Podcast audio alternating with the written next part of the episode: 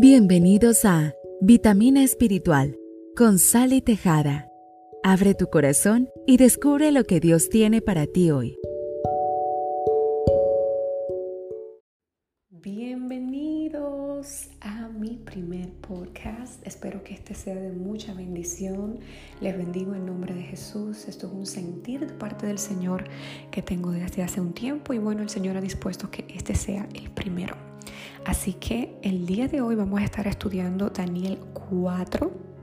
Voy a repetir para que anoten y busquen sus Biblias. Daniel capítulo 4 versículo 31 al 37. Y leemos y pedimos que el Espíritu Santo sea quien guíe este podcast, que sea Él hablando nuestro corazón, porque se trata de Él y para Él todo. Amén. Y dice el versículo 31, empezamos a leer. Aún estaba la palabra en la boca del rey cuando vino una voz del cielo. A ti se te dice, rey Nabucodonosor, el reino ha sido quitado de ti. Y de entre los hombres te arrojarán y con las bestias del campo será tu habitación. Y como los bueyes te apacentarán y siete tiempos pasarán sobre ti. Hasta que reconozcas que el Altísimo tiene el dominio en el reino de los hombres y lo da a quien Él quiere. En la misma hora se cumplió la palabra sobre Nabucodonosor y fue echado de entre los hombres y comía hierba como los bueyes y su cuerpo se mojaba con el rocío del cielo hasta que su pelo creció como plumas de águila y sus uñas como las de las aves. Mas al fin del tiempo yo, Nabucodonosor, alcé mis ojos al cielo y mi razón me fue devuelta y bendije al Altísimo y alabé y glorifiqué al que vive para siempre, cuyo dominio es sempiterno y su reino por todas las edades. Todos los habitantes de la tierra son considerados como nada y Él hace según su voluntad en el ejército del cielo y en los habitantes de la tierra. Y no hay quien detenga su mano y le diga, ¿qué haces? En el mismo tiempo mi razón me fue devuelta y la majestad de mi reino, mi dignidad y mi grandeza volvieron a mí. Y mis gobernadores y mis consejeros me buscaron y fui restablecido en mi reino y mayor grandeza me fue añadida. Ahora yo Nabucodonosor alabo, engrandezco y glorifico al Rey del cielo porque todas sus obras son verdaderas y sus caminos justos, y Él puede humillar a los que andan con soberbia. Qué tremendo cuando yo estaba leyendo esto, porque en cierto modo podemos identificarnos con lo que le pasó al rey Nabucodonosor. Ojalá que no todos los que escuchen, pero creo que eh, cuando el Señor nos lleva a niveles un poco más altos o cuando nos premia con cosas o cuando nos bendice, hay veces que si no estamos aferrados, si no entendemos que el Señor es sempiterno, que el Señor es el que nos da todo lo bueno, lo perfecto, podemos caer en lo que cayó el rey Nabucodonosor. Si leen un poquito más atrás, vemos que el Señor incluso hizo una advertencia, porque este rey era grande, este rey lo conocían en todas partes, tenía riquezas, tenía poder. Y esto lo que hizo fue que él se sintió soberbio, él se sintió que él era intocable. ¿Y cuántas veces el Señor cuando nos bendice nos olvidamos de que fue Él quien nos dio, de que fue Él quien proveyó, para que todas esas bendiciones llegaran a nuestras vidas. Y entonces empezamos a atribuirnos las cosas que debemos atribuirles al Señor. ¿Cuántas veces? Y el Señor en su misericordia fue y le advirtió a través de Daniel a Nabucodonosor para que se arrepintiera. Le dio tiempo, dice que más atrás, si ustedes leen un poquito más atrás, dice que le dio 12 meses para arrepentirse. Pero el rey no se arrepintió y por eso vino su caída. ¿Cuántas caídas hemos provocado nosotros por soberbios, por no querer reconocer que solamente Dios es quien nos ha dado todo, por querer creernos más que cualquier otra persona? ¿Cuántas veces hemos pasado por tormentas que hemos provocado con nuestra propia soberbia?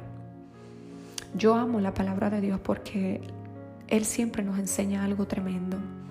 Pero fíjense que Él tenía un tiempo asignado para todo. Dios sabe cuánto tiempo nos va a mantener en la tormenta. Dios sabe el tiempo específico en que va a dejarnos en el desierto. Y fíjate que cuando Él salió, dice que más al fin del tiempo, yo Nabucodonosor, esto es en el versículo 34, alcé mis ojos al cielo. Fíjense que dice más al fin del tiempo. Qué hermoso que el Señor corrige, pero el Señor tiene un tiempo límite para hacerlo. Él sabe cuando estamos listos para salir del desierto. El desierto no es eterno. Dite a ti mismo, repítete, el desierto no es eterno. Y fíjate que cuando él salió de este lugar donde él estaba incluso caminando como, dice que, bueno, esto es una locura, se volvió loco, andaba con animales, no pudo ni siquiera reinar durante esos siete años, pero dice que cuando él tiempo se cumplió, él alzó sus ojos a los cielos y reconoció que no había otro como el Señor. Reconoció que Dios hace su voluntad en el cielo, en la tierra y hace lo que quiera con quien quiera. Reconoció, humilló su corazón y como humilló su corazón, fíjense en el versículo 36, donde dice que en el mismo tiempo mi razón me fue devuelta y la majestad de mi reino, mi dignidad, mi grandeza volvieron a mí. Y mis gobernadores y mi consejero me buscaron y fui restablecido en mi reino y mayor grandeza me fue añadida. El desierto siempre nos prepara, nos capacita para recibir más. Por eso es que el Señor permite estas tormentas en nuestras vidas, estos tiempos de dolor, de preparación. Dios las permite con un propósito. Cuando nos mantenemos aferrados a Él, créeme, créeme que Dios tiene un propósito por el cual tú estás en ese desierto. Cuando tú salgas de ese desierto, tú vas a decir lo mismo que dijo el rey Nabucodonosor. La verdad es que Dios es grande. La verdad es que no hay como Él. No hay uno como Él. Tú eres grande, Señor. Y fíjate que Dios restituyó lo que Él había perdido durante ese tiempo. Y dice que le dio más todavía.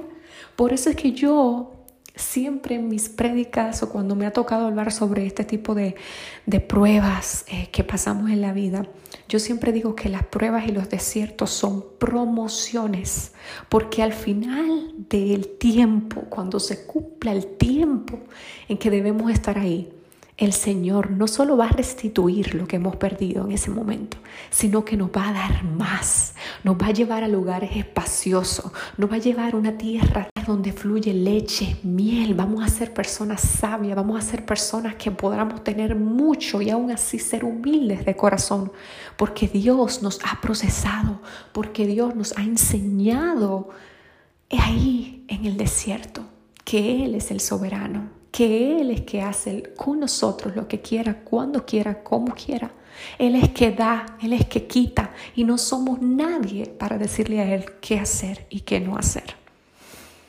Mis amados, que el día de hoy nosotros aprendamos de esta historia, que aprendamos del rey Nabucodonosor, que no seamos soberbios, que entendamos que cuando el Señor bendice es Él que lo hace, que cuando Él nos coloque en lugares de poder, nosotros siempre mantengamos un corazón humilde, siempre mantengamos un corazón dispuesto a reconocer que solamente Dios es que nos ha llevado a ese lugar, que comprendamos que ninguna prueba es para siempre y que cuando el Señor nos procesa, así como el oro que tiene que ser pasado por fuego, es para convertir eso en algo precioso.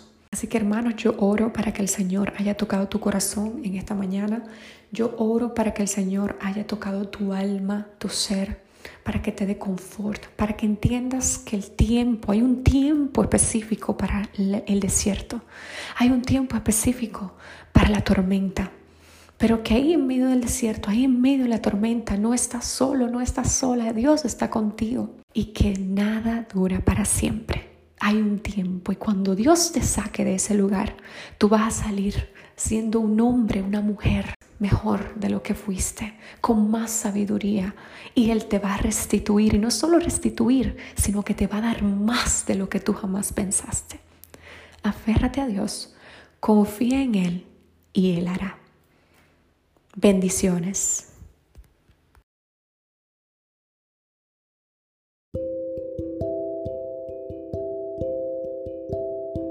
Si este podcast fue de bendición, compártelo en tus redes sociales. Recuerda que tienes una cita con Sally Tejada, aquí en Vitamina Espiritual.